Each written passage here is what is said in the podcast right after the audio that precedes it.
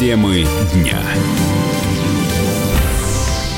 Вы слушаете радио «Комсомольская правда». Меня зовут Валентин Алфимов. России грозит новый кризис. Эксперты Высшей школы экономики считают, что он наступит уже через год. В стране упадет уровень ВВП, вырастет инфляция и возникнут трудности в госбюджете. Директор э, Центра конъюнктурных исследований университета Георгий э, Остапкович отмечает, что экономические проблемы у России произойдут, если торговая война США и Китая достигнет точки кипения первую очередь это явление сейчас относится к кризису в мировой экономике. И спровоцировать этот кризис может торговая война между США и Китаем при таких торговых войнах всегда происходит негативная турбулентность на финансовых рынках, на рынках производства товаров и услуг. Наша экономика все-таки встроена в достаточной степени в глобальную экономику. А когда два таких экономических монстра, как Китай и США, начинают воевать, а у них общий объем ВВП общемирового где-то в районе 33-35%, то чихать начинают все страны. Например, падает мировая цена на топливно-энергетические ресурсы, а это основа нашего экспорта. Значит, у нас тоже могут возникнуть проблемы с бюджетом. Проблемы с бюджетом, с ростом цен, то есть инфляционные колебания. То есть пока причин для кризиса в России я лично не вижу.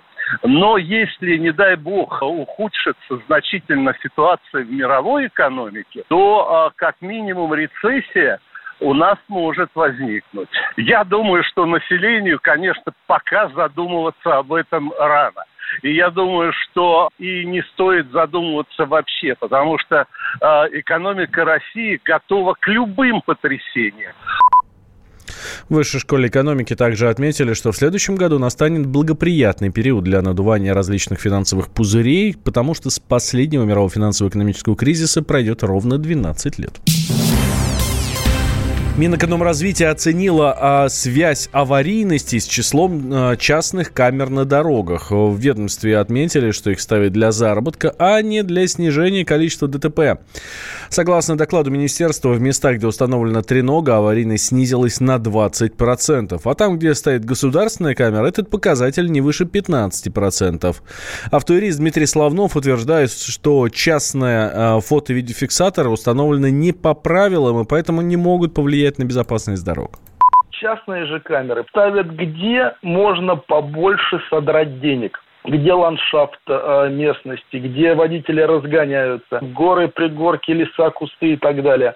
Частники ставят камеры именно там. Им абсолютно наплевать на безопасность дорожного движения. Они ставят камеры для того, чтобы собрать себе больше денег. Автовладелец, проезжая мимо такой камеры, видя ее, начинает злиться, предпринимать какие-то, ну, обгонять, еще какие-то да, движения, что приводит, на мой взгляд, к повышенной аварийности. Никогда частник не будет задумываться о безопасности дорожного движения. Те камеры, которые установлены от МВД, они действительно установлены в местах повышенной аварийности. И они действительно борются за безопасность дорожного движения. Я не пойму, как поборщики, которые находятся возле дороги, да, сидя в, ку в кувете где-то в кустах, частники, могут помочь безопасности дорожного движения. Вот хоть убейте меня, я не понимаю. Камеры должны быть установлены по ГОСТу. Они должны быть установлены на определенном э, расстоянии от дорожного полотна. Они должны быть установлены на определенной высоте от проезжей части. В правительстве уже отмечали, что частные камеры, которые устанавливали для снижения аварийности на дорогах, стали источником доходов. Православные активисты в Новосибирске отобрали футболку у прохожего. Общественникам не понравилось, что на одежде сибиряка якобы красовалась карикатура на известного святого. В результате парню пришлось чуть ли не голым возвращаться домой. В соцсетях эту ситуацию оценили по-разному. Одни пользователи встали на защиту духовности, обвинили паренька в безнравственности, а другие, напротив, осудили действия православных активистов. Тему продолжит мой коллега Вадим Алексеев. Православный активист заставил раздеваться юного жителя Новосибирска. Не совсем, конечно. И парню пришлось снять футболку. Причина – оскорбительная картинка на груди. Координатор движения 40 сороков в Новосибирске Георгий Солдатов говорит, что юноша согласился избавиться от порочной одежды не сразу. Пришлось привлекать к спору полицию. Шел по делам, увидел молодого человека с двумя девушками, заметил это изображение с, с нимбом. Оказалось, что изображен какой-то анимационный э, персонаж, похожий на зомби вурдалака с нимбом, что является э, кощунством. Пошли в метро к сотрудникам.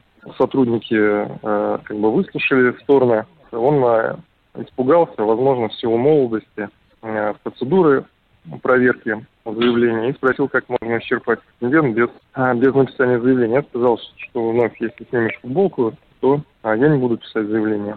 Вот тогда молодой человек уступил. Слава богу, с собой была джинсовка, так что щеголять обнаженным торсом на улицах города не пришлось.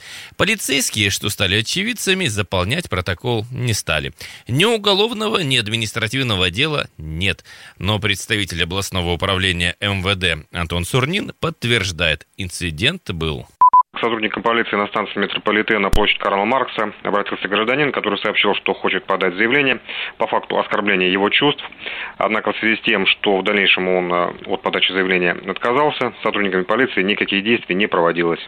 Парню, что обнажил свой торс под давлением незнакомца, лет 17. Будь он взрослее, возможно, и не пошел бы со своим оппонентом к полицейским. Не обязан, говорит адвокат Павел Ировой.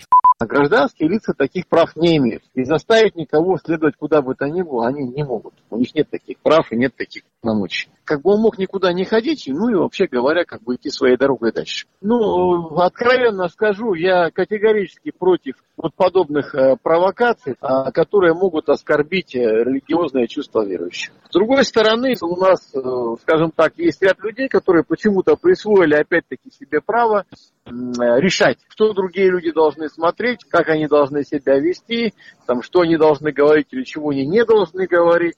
Она такая некая цензура такая гражданская, я бы назвал это так, как комитет цензоров. Это тоже неправильно. Но и нарушения закона в действиях активиста нет. Он ведь не применял силу против юнца. Вадим Алексеев, радио «Комсомольская правда», Новосибирск. Радио как книга. Разливает воображение. Но для тех, кто хочет больше, мы ведем свой YouTube-канал. Все эфиры, трансляции, именитые гости, крутые спикеры, громкие заявления и провокации. Бурная жизнь прямо из студии. Радио «Комсомольская правда». Надо и сто раз услышать, и один раз увидеть. Росстат выяснил, в каких регионах больше всего тратят на еду. Оказалось, что в Ингушетии и Дагестане у жителей на продукты уходит почти 60% от всех потребительских расходов. В Москве, Татарстане и Ханты-Мансийском автономном округе эта цифра в два раза ниже. Как рассказал экономист Антон Шабанов, большие траты на еду в первую очередь связаны с низкой заработной платой в регионах. Не стоит забывать, что когда определяют какой-то процент от общих средств, которые тратятся на еду, это всегда дробь. То есть есть числитель, есть знаменатель. В этом расчете всегда участвует в том числе и тот реальный доход, который получают жители того или иного региона. Вот как раз Дагестан и Ингушетия, по другой статистике, у нас не самые богатые регионы России. И э, проблема в том, что изначально они зарабатывают не очень много, и поэтому именно на еду у них, получается, уходит большая часть заработка, то есть процента от общего заработка. При этом действительно цены там на товары, как правило, не самые высокие высокие, в то же самое в Москве цены много выше, но в Москве также много выше сам заработок, и поэтому это дропит для Москвы, как конечный результат получается, много меньше, чем, ну, опять же, для Дагестана и Ингушетии. Семьи действительно, они а, все-таки побольше будут, э, чем в средней полосе России на юге, поэтому здесь вопрос не только в том, сколько стоит там продукт, либо сам товар, но и в том, сколько зарабатывают люди на определенной территории Российской Федерации. В среднем по России на еду россиян уходит около 30% расходов. В России стали меньше брать микрозаймы. По результатам исследования Бюро кредитных историй Evifax впервые с 2016 года выдачи сократились на 15%.